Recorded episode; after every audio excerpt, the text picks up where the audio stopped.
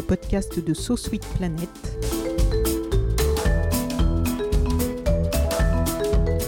Je suis Anne Greff et je vous propose des rencontres autour des thèmes des droits humains, de la culture et de l'environnement. Aujourd'hui, dans ce podcast de So Sweet Planet, je vous propose une rencontre avec Teresa Maffeis, qui est la fondatrice de l'ADN, l'Association pour la démocratie à Nice. Teresa est militante, même si je crois qu'elle n'aime pas trop ce, ce mot, mais on va en reparler. Militante depuis de nombreuses années.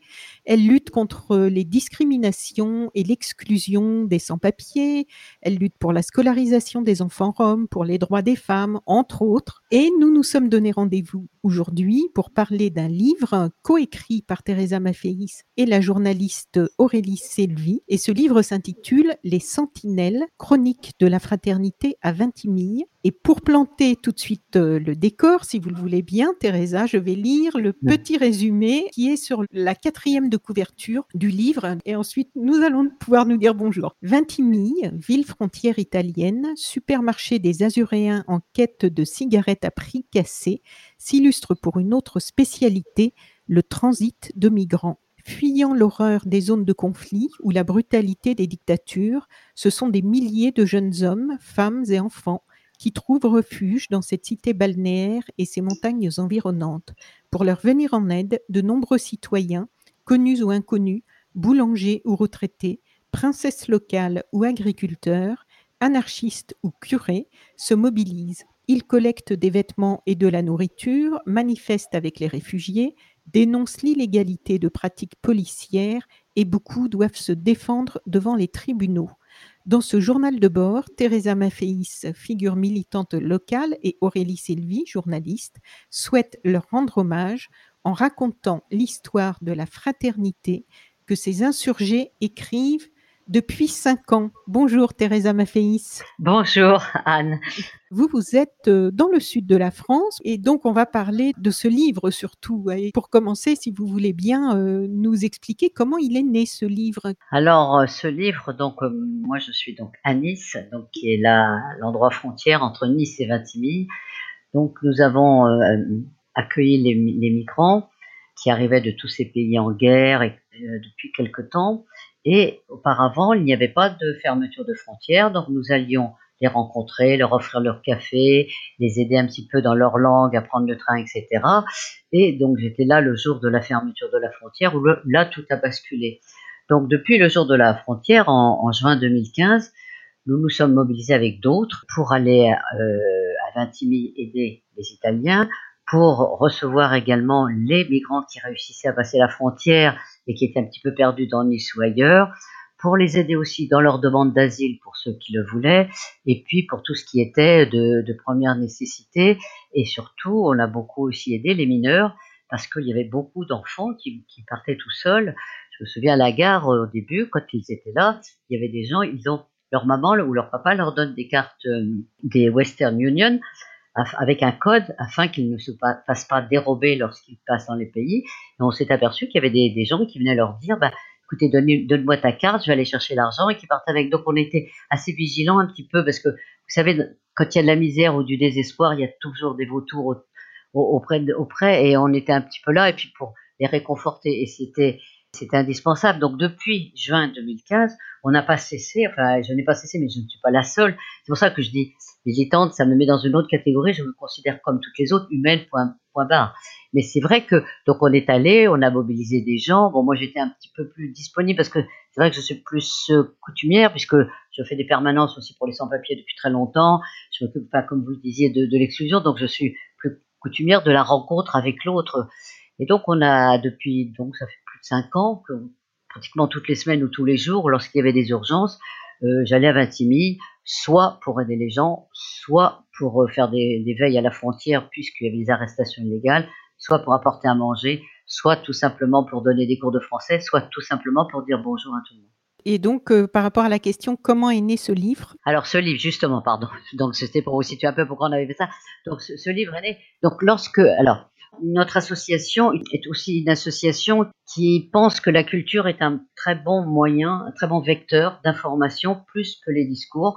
On n'est pas vraiment des gens de discours, on ne fait pas beaucoup de communiqués, mais on a beaucoup pratiqué beaucoup de choses. On a fait du cinéma, on a fait des... Quand les, les Tunisiens étaient venus là, on a fait un film.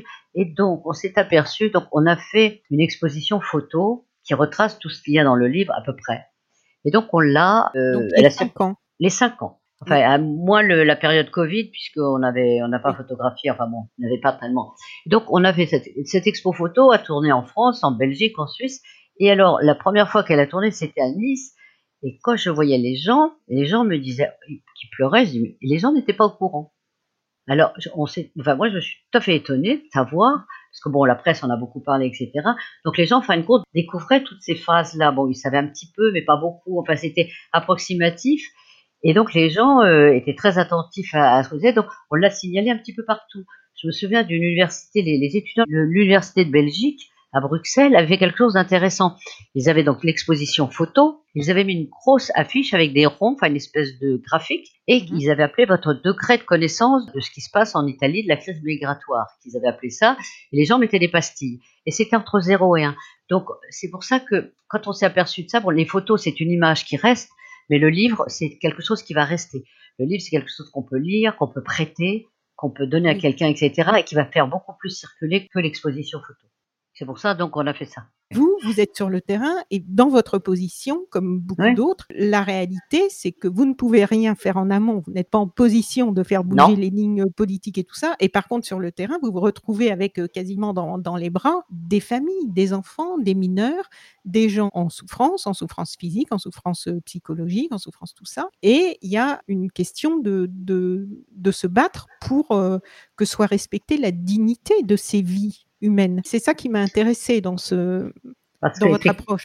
Effectivement, enfin, quand on le regard des autres sur les migrants, les gens me disaient, me disaient tout le temps, c'est bien ce que vous faites, etc. Mais tous ces gens-là ne sont jamais allés à Vintimille, alors que faut savoir que Nice, c'est à une demi-heure de Vintimille.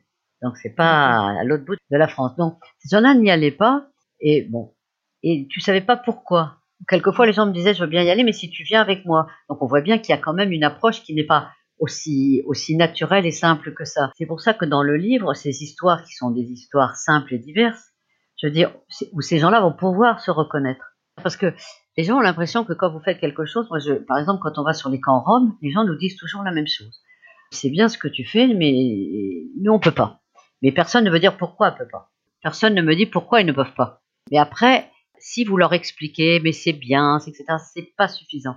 Je pense que quand les gens ne peuvent pas faire de la présence, quand les gens, pour des raisons, quelles qu'elles soient, je dire que le fait que, bon, déjà, je me souviens de l'impact des images, mais dans le livre, moi, je le vois parce que beaucoup de gens nous appellent en nous disant, je vous remercie, on ne savait pas que tout ça était comme ça, on ne savait pas toutes ces histoires, on ne savait pas il y a des histoires qui sont tristes, il y a aussi des belles histoires, etc.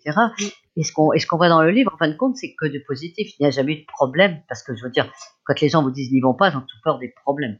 Euh, des problèmes que pourrait causer telle personne, etc., ce qui, n'a jamais existé. Et ça, on on n'a rien caché du tout, puisqu'on y a été, enfin, on y était tout le temps. Euh, Aurélie aussi vient, venait très souvent, et, et c'était d'une, enfin, c'était d'une convivialité extraordinaire entre tout le monde. Quoi. Il n'y avait plus de couleur de peau, il y avait plus, il y avait juste le problème de la langue, c'est tout. Et c'est ça qu'on a voulu donner, c'est que les gens. C'est vrai que moi j'ai été émue. Il y a des personnes qui nous disent merci ou des personnes me disent c'est comme un film sur la vie. Une gamme elle m'a dit ça. Donc ça veut dire qu'elle connaissait pas la vie qui se passait là-bas et enfin c'est pas un film, mais c'est ça qu'on a voulu faire et on le voit, on le sent dans les dans les retours qu'on a des personnes. On n'avait pas de prétention d'être écrivaine dernière, on voulait simplement dire voilà, il y a des gens qui souffrent, il y a des gens qui souffrent pas, il y a des rencontres entre, toutes ces personnes. Et les rencontres ont été très magnifiques, parce qu'il y en avait beaucoup d'autres, effectivement, mais on n'a pas, pas pu tout mettre, enfin, mais on pourrait faire un deuxième tome. Mais je me suis demandé d'ailleurs pourquoi, euh, qu'est-ce qui fait qu'il y a des endroits, parce qu'il y a des endroits dans les. J'ai des, amis qui sont allés euh, pour, euh, en tant que bénévoles dans des camps dans Paris intramuros ou juste autour, et là il y a des problèmes de violence régulièrement. Il y a des problèmes de gens qui pètent les plombs, qui se battent, qui pas tout le temps, hein, mais il y en a. Qu'est-ce qui fait qu'il y a des endroits où c'est plus apaisé et où ça se passe mieux, selon vous?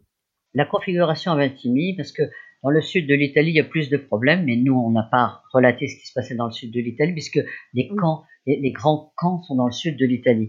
Si vous voulez, Vintimille, c'est le lieu de, c'est la fin du voyage. C'est la fin du voyage, c'est la frontière. Donc, théoriquement, ils arrivaient pour passer.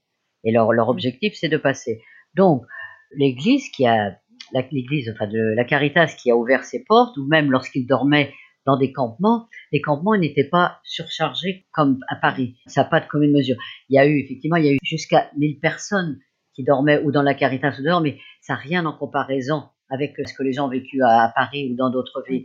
Et de plus, comme nous étions à la frontière, les migrants, soit aidés par des militants, soit aidés par des bénévoles, soit aidés par des familles, soit tout seuls, passaient la frontière. Si vous voulez, il y avait un camp de la Croix-Rouge qui accueillait ces migrants, et ce camp de la Croix-Rouge euh, beaucoup de monde, mais il n'était jamais plein parce que tout le monde partait. Vous voyez là, suite au Covid, il en restait 125 dedans. Là, il en reste plus que 20. C'est que les gens ont réussi à passer. Et des, façons de passer, il y en a, il y en a beaucoup. Ils ont tellement, si vous voulez, quand ils nous disaient que ils n'arrivaient pas à comprendre, comme est dans le livre, qu'ils étaient enfermés dans des pays libres. Et eux, ils ont continué. Il y a eu beaucoup de morts. Il y a des, il y a des, des gamins qui sont tombés des ponts. Il y a des gens qui ont, été, brûlés. Sur... Donc, si vous voulez, c'est pas la même configuration parce qu'ils passent. C'est-à-dire qu'il n'y a pas, quand vous êtes à Paris, vous ne pouvez pas aller ailleurs qu'à Paris ou que dans la France.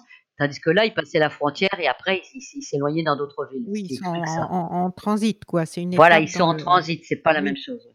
Vous expliquez dans l'avant-propos de ce livre que vous êtes vous-même fille de migrants italiens et que vous avez aussi vécu le rejet dans votre enfance. Et je me demandais à quel moment vous avez euh, commencé à vous engager? Est-ce qu'il y a eu un moment, un, un déclic précis? alors, je pense pas que je, je me sois engagée parce que j'ai vécu la, que j'ai vécu le racisme en Italie, en France, que de, pour mes parents. Nous, nous, enfin, moi, j'ai beaucoup souffert du racisme pour mes parents, pour le regard qu'avaient les gens sur les parents. Nous, à l'école, on n'avait pas les problèmes et on a, moi, j'avais beaucoup de peine de voir les gens dénoncer mon père qui allait un peu travailler au noir pour, nous nourrir, enfin, ma mère dont on se moquait parce que ça, c'est pour mes parents. Et sinon, moi, je n'ai pas à l'école, ça se passait bien. Puis on avait des caractères assez forts, donc ça n'a pas, pas été un problème. Et c'est vrai que je, ne supportais pas parce que, par exemple, les gens disaient à ma mère, bah, tes filles, elles, je vais les faire manger à la maison. Donc on arrivait à la, nous, on voulait plus y aller. Il y avait toute la vaisselle qui attendait, le ménage, on avait une tranche de jambon. On n'osait pas trop le dire à ma mère, mais on avait que des choses comme ça qui, qui étaient assez humiliantes. Enfin, on était une ville de province et moi, je, je pensais que les villes de province euh, seraient toutes pareilles. Donc quand j'ai dû faire l'université, c'est, la vie est bizarre, je voulais faire médecine et en fin de compte il y avait médecine à Orléans, donc j'ai choisi la seule, la seule discipline qu'il n'y avait pas c'était italien. Donc je me suis retrouvé le hasard, mais il paraît qu'il n'y a pas de hasard, à Nanterre en 68. Donc, euh, donc de là c'est parti. Vous étiez dans le bain là. dans le bain total. Et ça a pris. Ben oui, ça a pris parce qu'en plus, ça m'a formé parce que moi, je suis arrivée à l'université, j'étais assez jeune, je mm. j'étais très impressionnée par tous ces gens qui avaient lu tous les, analyses politiques, etc. Et donc, ça m'a beaucoup appris et ça m'a, c'était aussi une réponse à mon, à mon désir d'être, enfin, pourquoi j'étais partie pour mes parents. C'était une réponse. Je me dit, ben, on peut aussi faire des choses. 68 m'a montré ça. On peut, nous, quand on allait voir les ouvriers, qu'on discute avec eux, quand on est dans les amphis où il y a quand il y avait des mobilisations, etc., je dis, bon, il y a des moyens. Moi, je n'étais pas, quand j'étais à l'école, bon, j'étais un peu pas très disciplinée, mais, et, mais je ne savais pas qu'il y avait des moyens d'être. Euh, là, je suis entrée vraiment dans la, la base totale. Euh, d'un apprentissage très rapide. La formation intensive. Intensive. et donc, c'est vrai que le, le, hasard de la vie est assez bizarre. Il paraît qu'il n'y a pas de hasard la première cause pour laquelle vous vous êtes, je ne sais pas, rejoint une association ou euh, Alors, c'est vrai que quand j'étais, quand j'étais très jeune, quand j'étais au lycée, effectivement, je défendais un petit peu mes camarades. Et, puis, bon, j'avais regardé mes cotes. Bon, après 68, euh, après 68, j'ai commencé à, adhérer à des associations qui s'occupaient des gens en difficulté, notamment des migrants. C'était, après, je me suis pas occupée que des migrants, donc c'était des associations plutôt humanitaires c'est du soutien scolaire, on était les familles, on faisait des traductions, etc. Et c'est vrai que ça, ça m'a un petit peu formé, mais c'était ça, ça me suffisait pas. J'avais envie quand même pas de me battre au sens, mais d'aller plus loin que de que de faire des cours de français, et puis de, de voir que ce qu'on voyait les parents, enfin on avait quelquefois les enfants, les parents qui avaient subi la même chose et qu'on était au même point, donc on s'est dit faut faut avancer. Donc après effectivement euh, on, on, a un petit peu avancé, mais ça m'a beaucoup formé sur le rapport à l'autre parce que je m'étais beaucoup occupée des femmes, notamment euh, des femmes étrangères et des, et des, enfants. Et ça a été vraiment non seulement très formateur, mais il y a eu des, des échanges très très très forts. Parce que j'ai, enfin, j'ai compris que, enfin pour moi c'était des gens comme nous, mais eux ils étaient habitués à ce qu'on les traite comme, enfin les traite pas, mais qu'on leur parle un peu de façon un peu scolaire ou un peu. Euh, moi je n'étais pas. Oui voilà, moi je n'étais pas amie, mais une relation normale et ça a toujours été un peu mon, mon fil conducteur. Je n'ai pas à faire semblant d'être amie, d'être maman, d'être. Ça de toute façon c'est pas dans mon caractère, et ce qui fait que c'est plus c'est plus direct et c'est c'est plus sain. Enfin, ça me semblait beaucoup plus sain que, que de faire autrement. Et j'ai tout le temps fait comme ça, même quand euh, on est sur les camps roms. Euh, ils me disent des choses qui sont pas vraies, je leur dis que c'est des menteurs. Enfin, je veux dire, mais je vais pas par quatre chemins. Et ça les amuse beaucoup d'ailleurs. Parce qu'on est un peu une relation comme ça. voilà. Puis bon, je veux dire, si vous voulez aider les gens, c'est à poursuivre leur vie, c'est pas en faisant du misérabilisme, c'est pas non plus en disant mes pauvres, mes pauvres, mes pauvres. Ça, je l'ai vu parce qu'ils n'ont pas besoin de ça. Ils ont déjà sur leurs épaules vraiment beaucoup, beaucoup de, notamment, bon, vous voyez les migrants là qui arrivaient là quand vous entendez leur récit là entre la Libye, etc. T'as pas besoin en plus de faire du misérabilisme. T'as envie de leur faire continuer leur route et être à égalité à côté d'eux. Page 55, le début du chapitre euh, des ados à la rue commence ainsi. Silencieuse jusque-là, la municipalité de Vintimille prend un arrêté coup de poing le 2 juillet, donc là on est en 2015 je crois, mmh. dont l'objet est l'interdiction de distribuer de la nourriture aux migrants dans des lieux publics en dehors des personnes autorisées. Cet arrêté sera révoqué puis rétabli à plusieurs reprises avant d'être à nouveau suspendu fin avril 2017. Pour le contourner, les solidaires français regorgent d'inventivité. En fait, tout le long du livre, hein, on voit il y a d'un côté des, décrets qui tombent, des décisions de justice, des textes à appliquer, à exécuter hein, pour les forces de l'ordre, et puis de l'autre, il y a les gens qui sont sur le terrain et qui doivent gérer en fait les conséquences de, de tous ces textes. Et Là, par rapport à, ce, à celui-ci, là, hein, bah, l'interdiction de distribuer de la nourriture, puisque ça, c'est quelque chose qui est revenu dans plein d'endroits hein, en France, mmh. euh, je me demandais, en fait, donc pourquoi vous les contournez et qu'est-ce qui se passe si vous ne le faites pas? Tous ensemble, on s'est dit, enfin, tout, le monde a dit, on va continuer. Au début, ils avaient invoqué les problèmes d'hygiène, enfin, tout le monde a décidé de, de continuer, donc chacun à sa façon. On avait, nous, on y allait, même quand on y allait et que c'était interdit, les policiers italiens qui nous arrêtaient, on leur, enfin moi je parle italien, je dis excusez-nous, les Français on savait pas, etc. On fera plus, ça, ben, on venait quand même. Au bout de trois fois quand même, ça ne marchait plus trop. Mais ce qu'on avait fait aussi, c'était on, on, prenait des, on préparait des sacs, des petits sacs, et en voiture, on, on tournait dans toute la ville et comme un peu le Tour de France. et, on, et on donnait, et on, alors quand on voyait des migrants dans la rue, on s'arrêtait, on leur donnait, etc. Quand la police arrivait, on se cachait. C'était à, la fin, c'était presque un jeu. Ça les faisait rire les migrants parce qu'ils couraient, nous on courait. Enfin, ils étaient devenus amis. Donc, on, tournait dans toute la ville et on les distribuait comme ça. On avait trouvé des feintes, on, on mettait certaines nourritures quelque part et les gens savaient, etc. Mais ça n'a jamais. Donc, la distribution de nourriture, du coup, n'a jamais, n'a jamais arrêté parce que de toute façon, on pouvait pas laisser les gens comme ça sans, sans, sans manger. Mais c'est vrai que il y, a eu des scènes très très drôles, mais c'était triste quand même de distribuer comme des voleurs et que des, sacs plastiques avec de la nourriture. Enfin, là, moi j'en ris maintenant, mais c'est vrai que quand je voyais ces pauvres gens qui étaient là, qui avaient rien, puis qui tendaient la main pour un sac plastique, c'est comme des images qui sont assez difficiles à, supporter, alors que de la distribution de nourriture, je vois pas pourquoi. En plus, le nombre, comme je vous dis, n'était pas énorme et ça se passait très très bien parce que quand on distribuait de la nourriture, il y avait beaucoup d'associations, par exemple, qui faisaient des plats, qui faisaient à manger, tout est bien. Il y avait des fils, tout était bien ordonné, c'était très propre, tout, repartait propre en même temps et les gens avaient mangé, on distribuait des, vêtements, etc. Ça, c'était, mais ça n'a pas, ça pas duré très longtemps. En fin de compte, c'était un peu des effets d'annonce, et puis ils ont compris qu'on serait tout le temps là. De toute façon, on aurait trouvé d'autres solutions. Hein. Mais quand même, parce qu'il y a aussi le problème de l'accès à l'eau, puisque là aussi, il y a des coupures d'eau sur les camps euh, informels. Et ça aussi, c'est quelque chose qu'on a vu se reproduire dans plusieurs endroits et on l'a vu dans d'autres camps pendant le confinement, au début du confinement, en région parisienne, où il y a eu des annonces comme ça de coupures d'eau. Quel est le but de ces coupures d'eau, d'alimentation, d'approvisionnement, qui sont des choses nécessaires à la survie d'un être humain? Donc, est-ce que c'est de pousser les gens à partir? Qu'est-ce qui, qu'est-ce qui motive de telles décisions? Alors, la, coupure d'eau en Italie, c'était d'autant plus dramatique parce que le fleuve le long duquel ils campaient était pollué. Donc nous, on avait on ravitaillait énormément en bouteilles d'eau. Ça nous était autorisé. Il y avait très peu de, points d'eau. Il y avait aussi la Caritas qui distribuait des bidons. Devant les, églises, il y avait des bidons d'eau. C'était, je vous dis pas les mêmes situations que partout.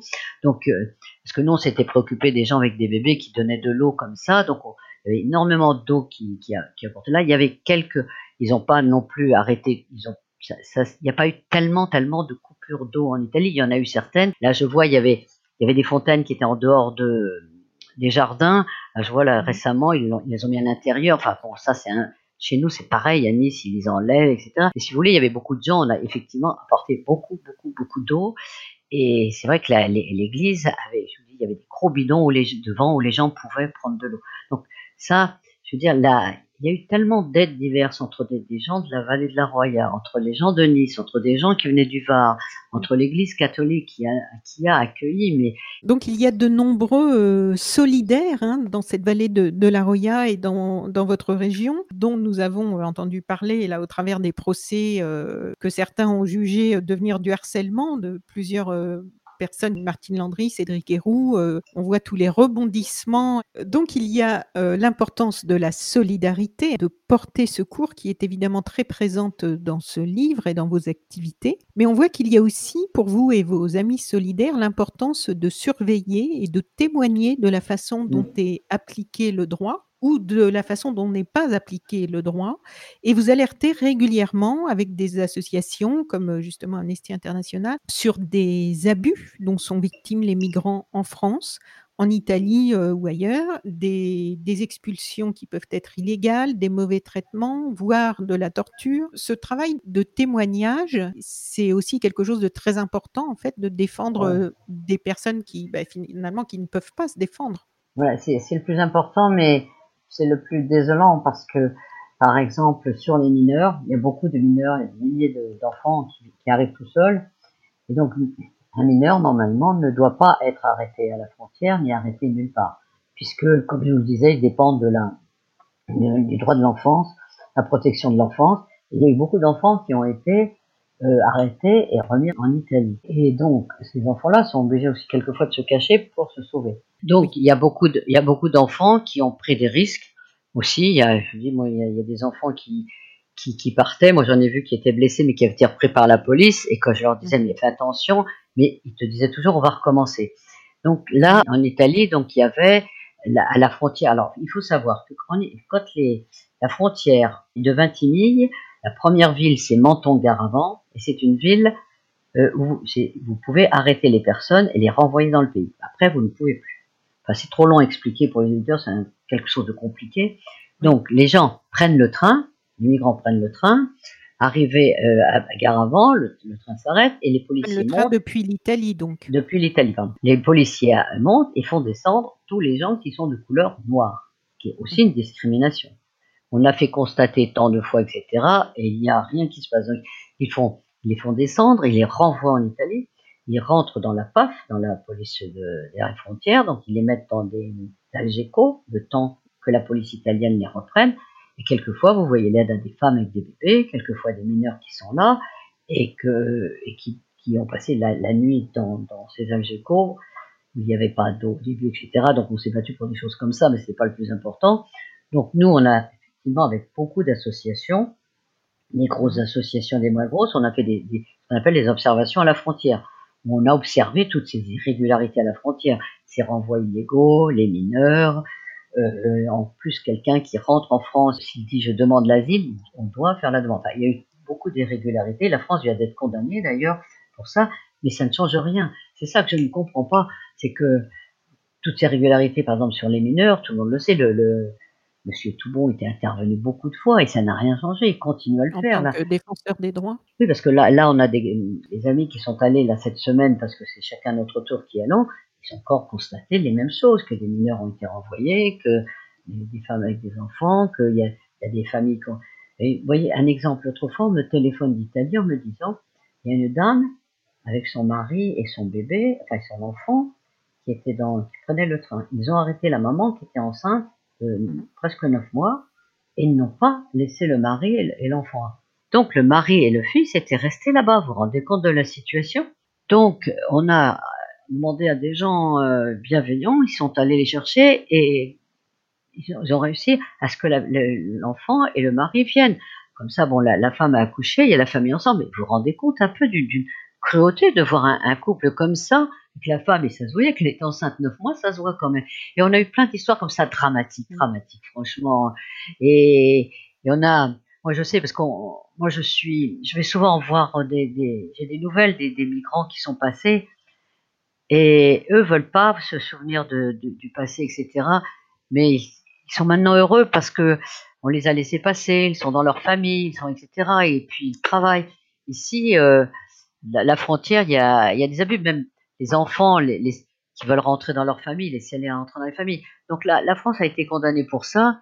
Donc il y a eu beaucoup de, il y a eu beaucoup aussi de, de, personnes qui ont été un peu, un peu blessées, mais c'est un peu difficile.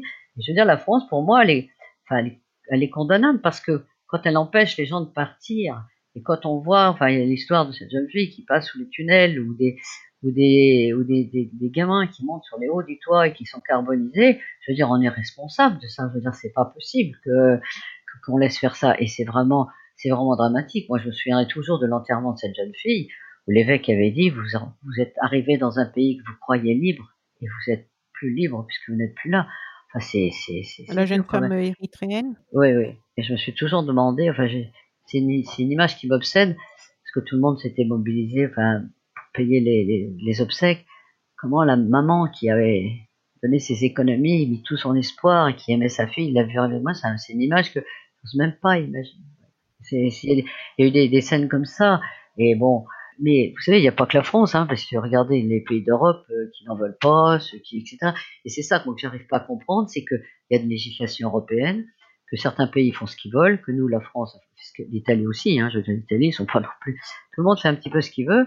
Euh, la Grèce, regardez pourquoi tous les gens sont là-bas en Grèce, c'est une horreur ce qui se passe là-bas.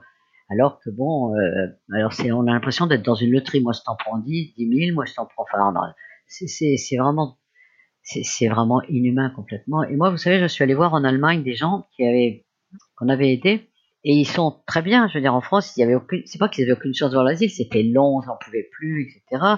Là, ils leur ont appris le français, ils parlent le français très bien, ils vont les former pour le travail. Il y a une petite fille qui est née. Ici, c'est un compliqué. Moi, je vois des jeunes ici, ça fait deux ans qu'ils attendent l'asile et qui dorment dehors. Parce que normalement, c'est pareil. Là, on va au tribunal parce que quand quelqu'un demande l'asile, c'est pas la même chose qu'un sans-papier qui n'est pas demandeur d'asile. Il reçoit bon, une petite aide, il doit être hébergé. Ben, tous les jeunes ici qui sont célibataires ne sont pas hébergés. Donc à chaque fois, les associations font des référés qui sont gagnés, mais vous vous rendez compte, pendant ce temps-là, il y a des jeunes qui sont dans la rue, et je peux vous assurer que ça a modifié un peu le comportement des jeunes. Moi, j'ai emmené à l'hôpital des jeunes qui étaient dans la rue parce qu'ils commençaient à se battre, parce que ceci, parce qu'il y avait le territoire, etc. Ils allaient vers une espèce de, de paupérisation terrible. Et, et la crainte qu'on avait, c'est qu'ils boivent ou qu'ils. Donc, donc, là, il faut se battre à chaque fois pour réclamer les droits. Et heureusement, on a beaucoup d'avocats ici, enfin, ici sur Nice et dans la région, qui nous aident et qui, qui, sont très compétents. Vous avez dans toutes les affaires, les avocats étaient là.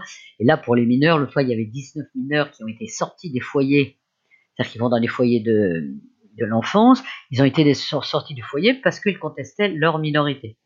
Donc, ils sortent, boum, dehors. Donc, il y a des familles en France, il y a des gens qui les aident, il y a des associations qui les hébergent. Donc, on va au tribunal et les réintègre. Mais si il n'y avait pas les gens, ça veut dire que ces gamins qu'on sort comme ça parce qu'on conteste leur minorité et qui vont se retrouver un mois et demi comme ça dans la nature, vous imaginez les risques qui, peuvent encourir, etc. Alors franchement, vous voyez, il y a plein de petites, euh, ce sont des petites choses cruelles quand même, je pense, notamment bah, pour, euh, pour, les jeunes.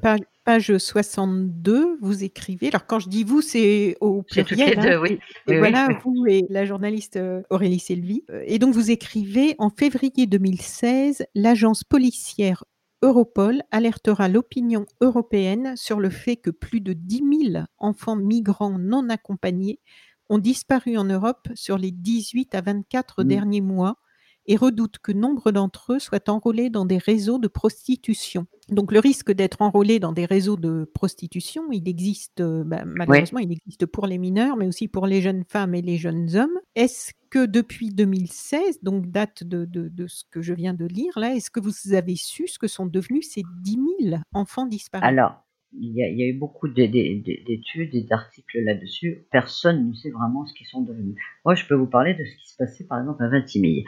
Quand euh, à Vintimille, on voyait par exemple à la gare pour pour la prostitution. Après, je vous parlerai des mineurs. On voyait des gens. Il y avait des Érythréennes, par exemple, qui sont très jolies jeunes filles, très jeunes, qui étaient aussi des mineurs. Et donc les, les, les, chambres, les leur dire, ben voilà, on va vous héberger, etc. Et elles, très gentiment, elles y allaient. Donc il y a beaucoup de prostitution en Italie et sur la frontière. Quelquefois, moi, j'ai même vu devant les policiers voir ce, spectacle-là, enfin, ces, ces transactions, transactions-là. On était allé les voir avec une amie italienne et eux disaient que c'était pas vrai, mais on, le sait bien. Donc, il y a eu beaucoup. Moi, je me souviens quand il y avait à peu près mille migrants qui dormaient dans la cour de l'église. Il y avait des jeunes filles le soir qui s'en vont et qui me disent bah, vous partez comment? Et puis on a trouvé des camionneurs. On n'osait même pas se poser la question de tout ce qu'allait leur devenir, quoi, parce qu'il n'y avait rien à faire. Il y avait rien à faire, vous savez. On leur dit il faut que tu ailles là-bas.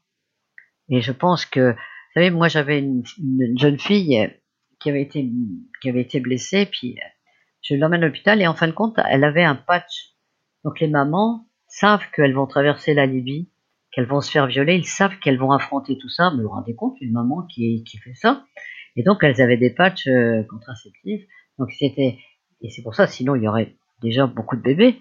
Mais c'est vrai que les, on en parle très peu de toutes ces, jeunes filles. Parce qu'il n'y a pas que de la traite, il y a aussi tous les passages où les gens violaient, mais et même ils violaient, violaient les petits garçons dans certains cas.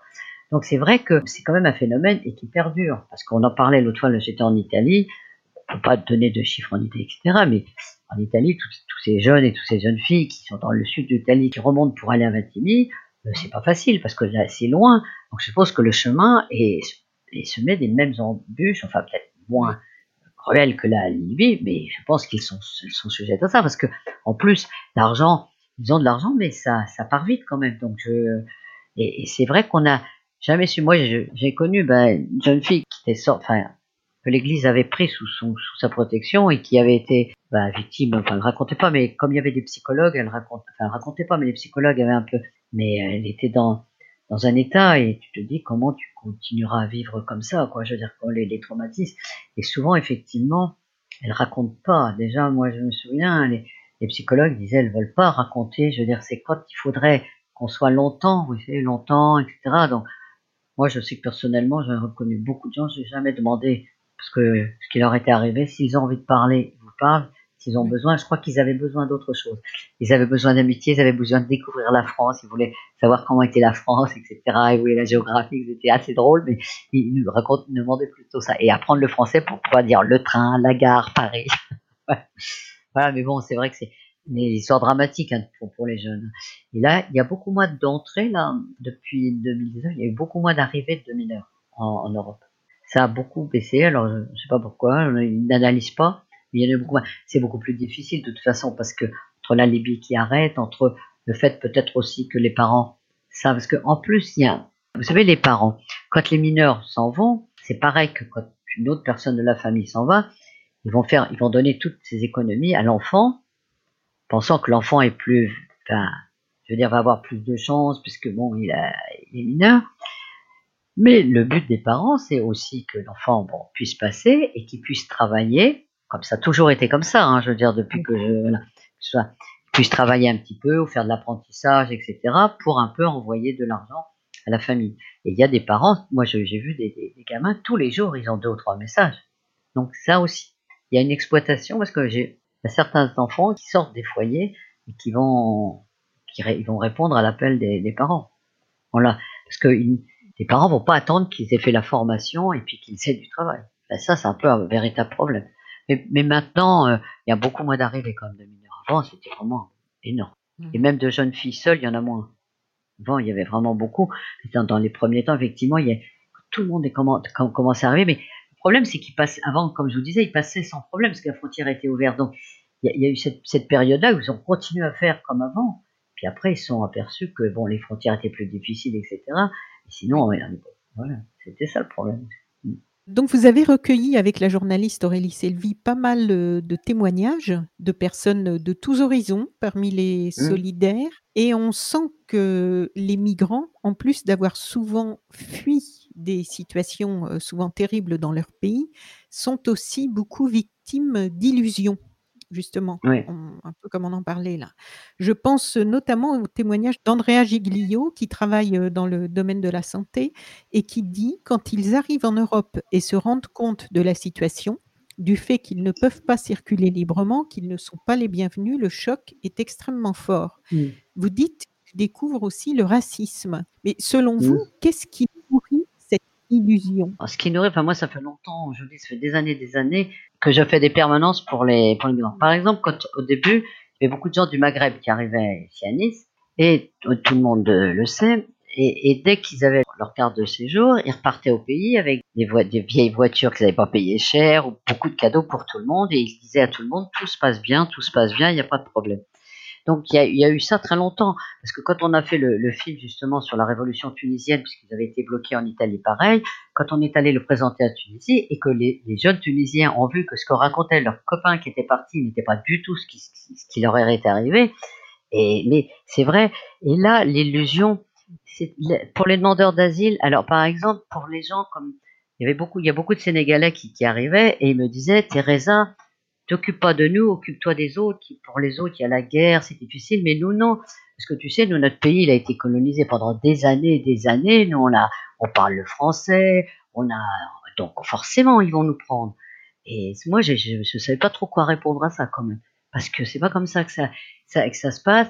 Alors donc, si vous voulez, les gens racontent plus ou moins de choses et il y a aussi une autre chose, c'est qu'ils s'appellent entre pays entre personnes de même nationalité. Par exemple, ils vont ils vont dire moi je connais par exemple beaucoup d'Érythréens qui sont en Suède et qui qui qui appellent ceux qui sont là en disant: «Bah voilà, tu peux venir là» et cetera. Enfin, il y a quand même si vous voulez, quand on re moi les gens disaient toujours: «Mais pourquoi ils ont des téléphones portables? C'est du luxe et cetera». D'abord, c'est le contact avec la maman ou le papa, je veux dire ça, c'est un peu mais mais si vous voulez, ça circule beaucoup. Je veux dire, moi je suis allé voir une famille, heu, érythréenne qui est partie de France alors qu'elle aurait pu, je pense, avoir les papiers, mais enfin ils ont choisi parce que des gens qu'elle connaissait de la famille étaient par exemple en Allemagne. Donc je veux dire, il y a beaucoup de toi, je me souviens au tribunal, il y avait des Afghans, c'était l'hiver et ils ont gagné parce que bon, ils ont été relâchés et ils voulaient aller en Suède et le juge, il disait: «Mais pourquoi vous voulez aller là-bas?» alors qu'il leur expliquait qu'il faisait froid, tout ça, tout ça, mais eux, ils s'en fichaient. Ils avaient des gens il y a des communautés un peu partout et donc les gens vont dire: «Bah, tu vois, dans ce village-là, il y a besoin de» c'est quand même un monde comme ça, sauf pour certains qui, eux, il y a il y a des gens qui sont seuls et isolés, eux, ils ne connaissent pas. Il y a eu beaucoup, notamment, enfin dans les Sénégalais, il y en a beaucoup, par exemple, sur la Côte d'Azur, mais c'était il y a quelques années. Maintenant, c'est plus possible d'avoir enfin les lois ont changé, on explique les lois ont complètement changé. À l'avant, il y avait besoin de travail et cetera. Donc il y a beaucoup beaucoup de Sénégalais, de Cap-Verdiens, de Philippins qui qui font les femmes de ménage. Et là, c'est un peu plus compliqué. Mais c'est difficile de leur dire que ça marche plus comme ça quand même. Parce que moi, je je connais un Érythréen, lui lui, il a il a sa sœur en Suède, son frère, heu, en Norvège, donc si vous voulez, pour eux, quand ils partent, ils vont aller là ou là, pas forcément rester en il y a pas beaucoup, hein, qui veulent rester en France contrairement à ce qu'on pense. Sauf ceux qui parlent français encore, mais sinon les gens, ils ont d'autres destinations que la France, hein. Si vous voulez, ils savent parce qu'eux, maintenant, ils savent que la frontière est fermée, mais les premiers ne pensaient pas que la frontière était fermée. De toute façon, il y a une chose aussi, ils savent, heu, ceux qui savaient au début, ça a été une catastrophe et cetera. Là, ceux qui arrivent maintenant, ils ont compris que c'était fermé. Sauf qu'ils Oui. te disent: «Plutôt mourir, plutôt aller ailleurs que rester chez nous». Les gens, ils peuvent pas rester dans les pays en guerre, les gens, ils peuvent pas rester au Yémen, les gens, ils peuvent pas y donc je veux dire, ceux-là savent qu'ils vont affronter plus de difficultés. Ça, c'est sûr et mais ils partent quand même. Moi, ils m'ont ils m'ont expliqué que c'était rien par rapport à ce qu'ils vivaient dans leur pays, notamment quand on parle des violences pour les femmes, quand on parle des meurtres qu'il y a eu partout et cetera et des guerres. Vous savez, les gens qui sont en guerre depuis des des années, ils te disent: «Nous nous, c'est rien là, si c'est que de rester dehors et puis on va on va trouver des solutions. Mais si on reste chez nous, on meurt». Donc ils savent très c'est pour ça que c'est c'est pas ceux ceux-là se font pas d'illusions, mais c'est ça ou la mort, hein, pour certaines pour certaines Oui. personnes. Mort de faim, mort par la guerre, enfin vous connaissez un peu tout ça. Page 180, on distingue nettement, en fait, à à lire ce journal de bord sur 5 ans, que 2 lectures, heu, 2 approches de la situation se confrontent en permanence. Donc, heu, on en a déjà parlé, hein, l'une qui vient de l'administration, de l'État, qui semble une froide et clinique exécution de décisions et d'actions implacables, déshumanisées, et de l'autre, une approche qui est à l'opposé, guidée par la solidarité, quitte à déroger euh, à la loi. Et puis au milieu de ces deux approches, je dis deux approches euh, parce que, je, bon, façon de Mmh. parler globalement, parce qu'il n'y a pas euh, Mmh. non plus euh, que des pourris du côté des autorités, et que des, il y y a quand même aussi euh, des gens, heureusement des gens bien partout, je pense. Mais là, on voit, hein, puisque c'est le parti pris de votre livre, de montrer sur le terrain comment les décisions, l'exécution des décisions et des, des d'appliquer la loi, ce que ça provoque comme conséquence dans la vie de gens qui sont là. Donc, cette approche, euh, ensuite, la deuxième approche, euh, donc, qui est guidée par la solidarité, qui t'a dérogé à la loi, et puis au milieu de ces deux approches, de ces deux attitudes, il y a des vies humaines dont le présent et l'avenir dépendent beaucoup, voire complètement, d'entre les mains de qui ils tombent sur leur euh, Mmh. parcours, ce qui les rend très vulnérables. Est-ce que ces, ces deux camps, entre guillemets, se rapprochent parfois? Est-ce qu'il vous arrive de dialoguer avec des responsables politiques ou des forces de l'ordre de la région? Ou au niveau national, de dialoguer autrement que dans les salles des tribunaux. Parce que là, il y a toujours, c'est toujours dans la confrontation en fait, puisque Ouais. la plupart Ben, du temps, les deux parties mm. se rencontrent quand vous en arrivez au Mm. tribunal. Mais est-ce qu'au niveau de ceux qui prennent ces décisions, euh, que ce soit couper l'eau, les interdictions diverses et variées, ou fermer, euh, que ce soit l'église de San Antonio ou le centre, est-ce que ces gens qui prennent des décisions, est-ce qu'il y a des moments où vous pouvez vous rassembler autour d'une Mhm. table? Ça semble peut-être naïf, mais enfin, je veux dire, est-ce qu'il y a Oui, des oui. moments où vous, on vous donne l'opportunité de remonter votre vécu du terrain? Pas, pas par les autorités. On n'a jamais eu ça. Par exemple, les, les élus locaux, ils sont droits dans leurs bottes pour, les, pour le, le rejet. Euh, on, là aussi, on passe au tribunal à chaque fois. En Italie, je me souviens quand il y avait le premier maire qui était là, qui était un maire assez sympathique, Monsieur Yokulan. Effectivement, on faisait des réunions. Par exemple, on faisait des réunions par rapport à la situation sur Vintimille, le camp, etc. Plus, donc il allait beaucoup sur le camp de la, Caritas, etc. Donc on avait, on avait beaucoup discuté, même avec les gens du La Roya étaient venus aussi avec eux. On était tous là. A beaucoup parlé des distributions alimentaires. Puis après, ça s'est vraiment envenimé. Enfin, pas, pas de, notre fait, c'est que les, décisions du gouvernement ont changé et qu'on a pu rencontrer ni le maire, que ce soit le maire d'ici chez nous, en, Alpes-Maritimes, ou, que le maire de le maire a changé de toute façon, mais on l'a pu rencontrer à chaque fois. C'est ou par la voie juridique, ou par, euh, ou par la mobilisation, ou par l'entêtement qu'on a à, à, faire les choses qui sont interdites. Mais sinon, on a, n'a jamais eu là. On a, des rencontres euh, quelquefois avec les services euh, du droit d'asile pour leur euh, signaler un petit peu les, pas les abus, mais le contournement de la, loi, etc. Enfin, des, non-respect de la loi. Donc, tu obtiens quelques petits, ou l'accueil, vous savez, l'accueil est pas toujours bon, etc. Mais c'est pas, c'est pas les grosses victoires, quoi. Je veux dire, c'est vraiment du quotidien pour améliorer le quotidien. Enfin, dans la région, on n'a pas, ça, ça, ça, ça manque beaucoup, hein, parce que on n'a pas de, on a des, des mairies qui sont pratiquement toutes contre, quand même.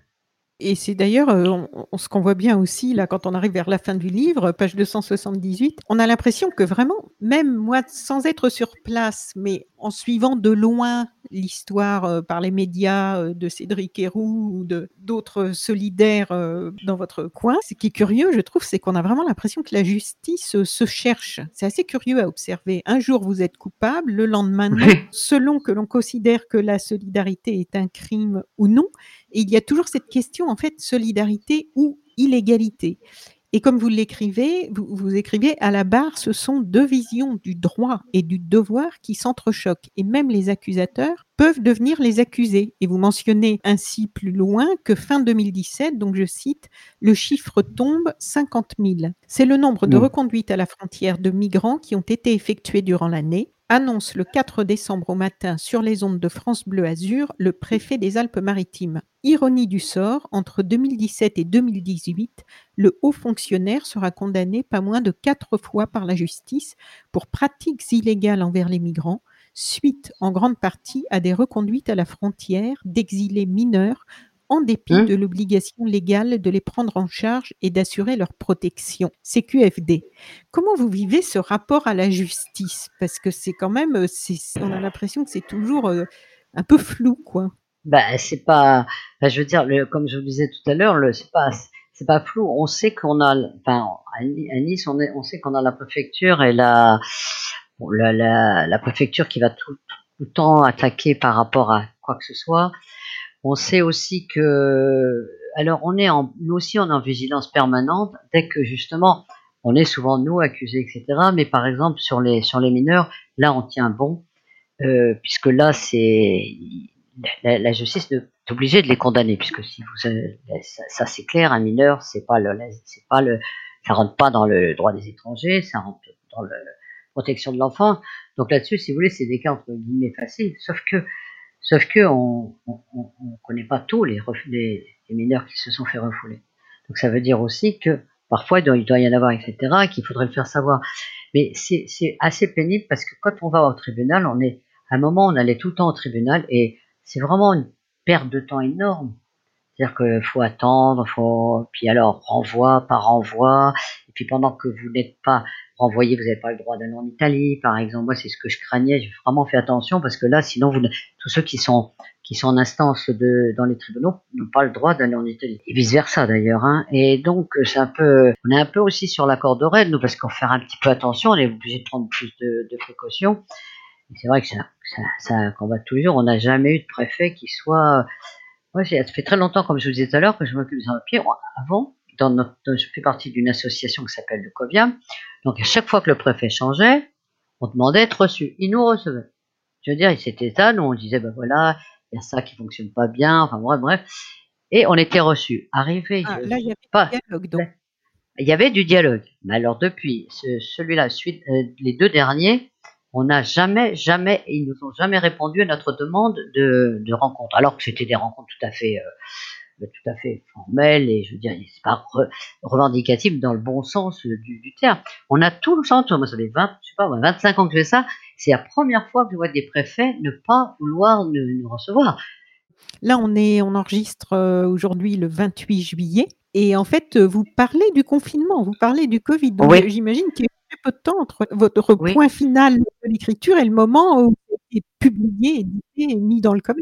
Oui, on avait terminé le, le, livre pratiquement, et en fin de compte, euh, je ne sais plus si c'est comment c'est venu, si c'est l'éditeur ou nous tous ensemble, comme moi, je suis en contact avec l'Italie tout le temps, puisque il arrivait quand même des gens qui arrivaient à passer malgré le Covid. Donc il y a les, la Caritas et les associations euh, comme WeWorld, Kappa, enfin il y a beaucoup d'associations italiennes, nous ont prévenu de ce qui se passait en Italie.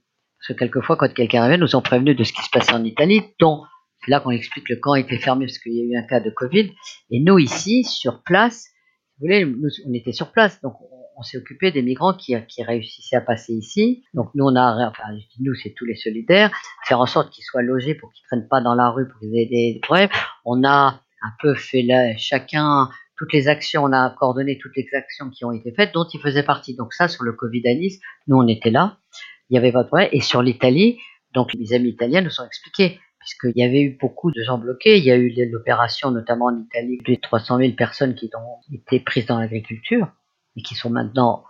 Nous, on avait un vague espoir qu'il y en ait quelques-uns de, de régularisés. Non, ils, ils, sont de nouveau dans la nature. Donc, c'est des gens qui vont encore remonter, refaire des années, qui font cette galère-là, etc. Donc voilà, c'est pour ça qu'on qu'on avait nous sur, sur Nice, on était toutes les associations étaient. Il y a eu une grosse, grosse. C'était vraiment très, très, très bien. Toutes les associations là, il y avait ces personnes dans l'agriculture. Je croyais qu'elles avaient été parce qu'en fait justement, c'est votre livre là, il, il, montre aussi les impasses et les situations un peu rocambolesques dans ouais. lesquelles se retrouvent les autorités. Par exemple, lorsque l'Italie se retrouve dans l'obligation de régulariser ces personnes en situation irrégulière présentes sur le territoire, parce que, comme vous l'écrivez, l'agriculture se meurt faute de main d'œuvre. Ils prennent généralement des sans-papiers parce que ça, ça coûte moins cher évidemment pour euh, faire toutes ces récoltes et que là, là il y a beaucoup de choses à récolter puisqu'en plus on, ouais, on, est au printemps. Mais alors, ils les ont pas régularisés, justement. C'est-à-dire que la ministre, elle s'appelle Teresa Bellanova, elle a proposé que, bon, elles estiment à 600 000, mais bon, ils se sont revenus à, à 300 000 personnes qui, qui errent dans le territoire sans rien. Et il y a beaucoup de problèmes dans l'agriculture euh, en Italie, comme ici d'ailleurs. Et elle, elle a proposé qu'on les régule, qu'ils aillent travailler chez pour six mois simplement. Voilà, donc dans temporairement. Six mois. Le six temps qu'on voilà. se serve d'eux. Voilà. Donc ça, c'est quand même assez cruel. parce que tout le monde avait dit oui, c'est vrai. Donc, elle, elle, quand elle a annoncé ça, elle avait les larmes aux yeux. Mais enfin, six mois, ça veut dire qu'ils vont être pendant six mois très bien, puis tout à coup, ils vont recommencer. Je trouve ça assez cruel. Donc, d'ailleurs, on en voit qui, on voit ces gens qui nous agriculteurs qui, qui reviennent et qui essaient de passer la frontière. Enfin, l'Italie, en plus, étant, c'est paradoxal, parce que moi, quand j'étais petite, on était le pays qui faisait le plus d'enfants. Je crois que c'est le pays qui en fait le moins maintenant, et ils ont un problème de, ils ont un problème de natalité, donc un problème d'emploi, donc de, de, de salariés, etc., et qui vont finir par le faire. Et alors, ce qui a provoqué ça aussi, enfin ça, ça a provoqué une autre chose, c'est que la mafia aussi a fait ça. Pendant le Covid, bon, on n'a pas développé ça parce que c'était, mais pendant le Covid, la, mafia qui elle gérait beaucoup les sans-papiers quand ils étaient sur les dans les dans les fermes, n'était pas très contente que voilà, pas très contente que l'État s'en mêle. Hein. Et donc les, la mafia, bon, ça concerne pas les, les, les migrants, mais il y a beaucoup de gens qui étaient endettés en Italie, comme en France, puisqu'ils n'avaient pas. Donc elle a prêté de l'argent. Je vous assure qu'en ce moment, c'est l'horreur. Mais vous voyez, donc c'est un peu compliqué, quoi. Mais les gens, ils le savaient que ce serait que pour six mois. Mais donc ils remontent, ils reviennent. Et il y avait des gens, même, il y avait des migrants qui étaient passés en France, qui, stagnaient, enfin qui n'avaient rien, qui n'avaient rien, qui ont appris ça, qui sont partis travailler dans l'agriculture. Donc là, ils viennent de les revirer de l'agriculture et remonte là, vous imaginez, on a fait quatre ans pour arriver ici. Les gens s'imaginent pas les, on, serait incapable de faire le millième de, soit ta personne qui arrive ça, le millième de ce qu'ils ont pu supporter, que ce soit les, les, uns les autres. Comment tu peux, même nous, je veux dire, t'arrives pas, même quand ils, te racontent pas beaucoup, mais quand, quand tu sais le parcours, mais t'arrives pas à imaginer comment moi je serais, on se dit, on serait déjà mort, on serait, je sais pas, moi, c'est, faut vraiment, et, les gens qui sont partis, je suppose qu'ils étaient comme nous, ils sont arrivés, ils arrivent plus dur avant, ils ont, ils ont la crainte, etc.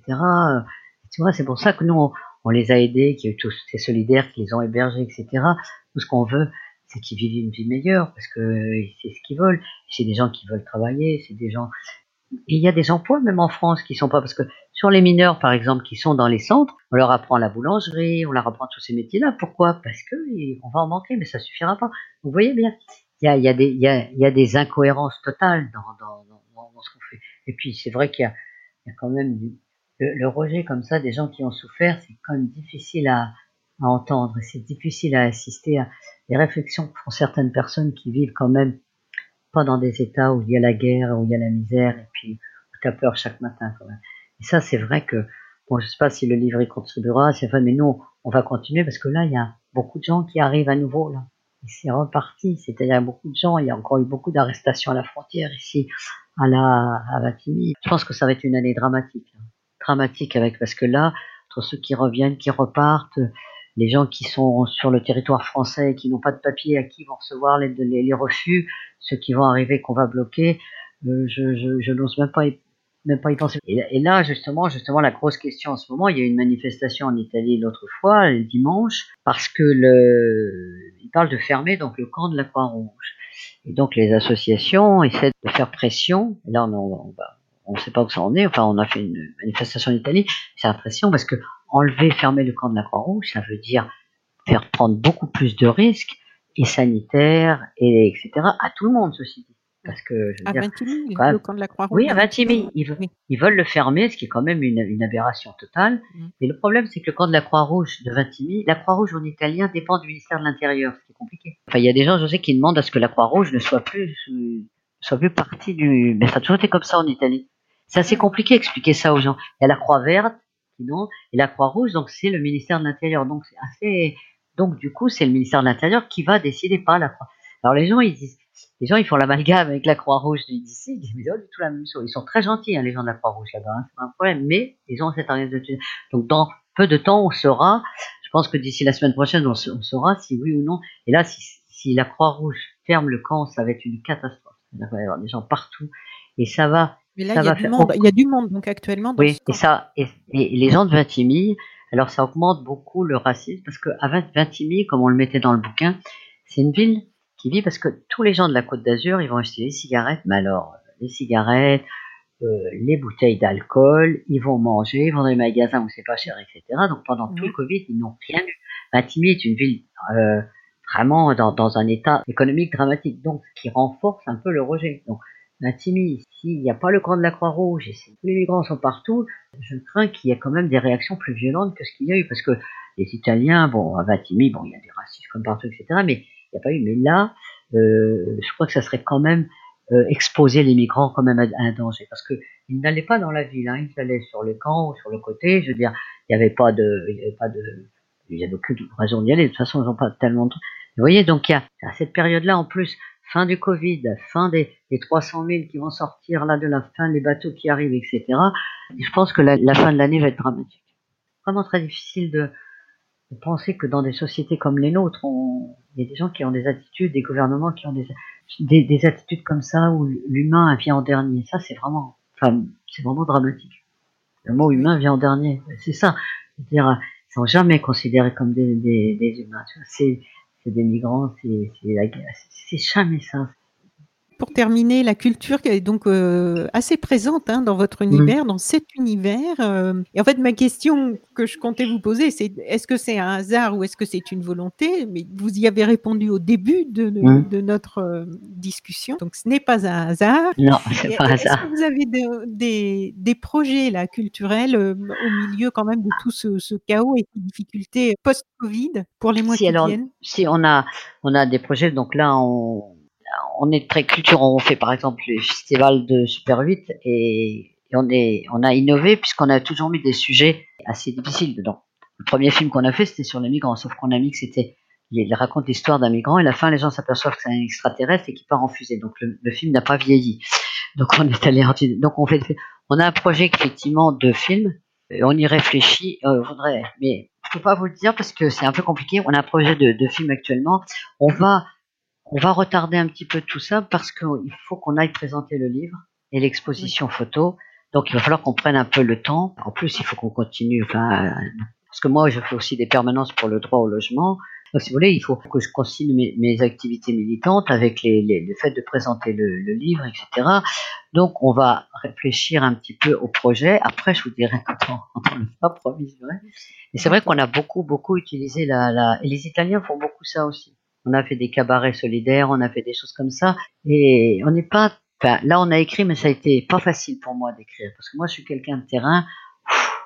Et je parle, je aide, mais j'ai un peu du mal. Mais ça fait du bien parce que ça fait du bien d'avoir posé quelque chose. C'est comme quand on, quand on fait des films, qu'on ça pose comme quelque chose, on peut en discuter après, on peut. Parce que quand vous rencontrez des gens, puis vous leur dites voilà, bah, Tim, il se passe ça et ça, c'est pas tu, tu, en, tu dis qu'une infime ou qu'un détail, parce que quand les gens le livre, chacun va nous interroge sur parties différentes, et puis veulent savoir des choses, etc. chacun donne des idées aussi. Je trouve que c'est bien, hein. c'est la première fois qu'on écrit un livre, et c'est pas mal. C'est marrant parce qu'on est, six enfants, nous, enfin, on n'a pas vécu la, la, même chose. Mais on a fait partie des, on a fait partie des gens, euh, on a compris tout de suite, je sais pas pourquoi, même étant en famille assez pauvre, qu'il fallait réussir, comme disaient les Français mais réussir euh, financièrement, dans la vie active, etc.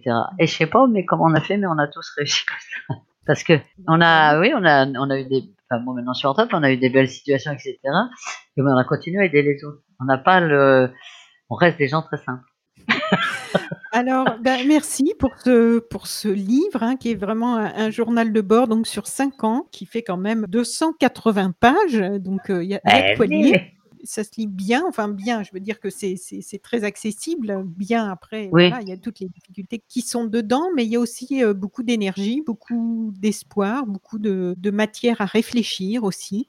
Donc mmh. je rappelle le titre, Les Sentinelles, chronique de la fraternité à Vintimille, de Teresa Maffeis et Aurélie Selvi, c'est aux éditions Max Milo. Merci. Voilà.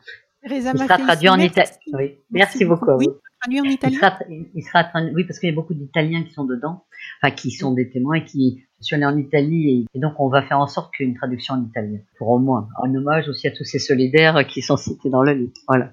Merci à vous en tout cas. Merci beaucoup et bonne continuation, si je peux dire. au revoir. le mot de la fin. Merci. Chères auditrices, chers auditeurs, si vous avez apprécié ce podcast de So Sweet Planet, n'oubliez pas de lui mettre un avis favorable sur votre application de podcast, par exemple 5 étoiles sur Apple Podcast, et de rédiger un avis sympathique. Cela me fera plaisir. Pour plus d'informations sur les droits humains, l'environnement et la culture, vous pouvez suivre la page So Sweet Planet sur Facebook Enfin, n'oubliez pas de vous abonner gratuitement, soit à la newsletter sur le site sosuiteplanet.com, soit au podcast sur votre application de podcast pour être informé des prochains podcasts de Sosuite Planète mis en ligne. À bientôt!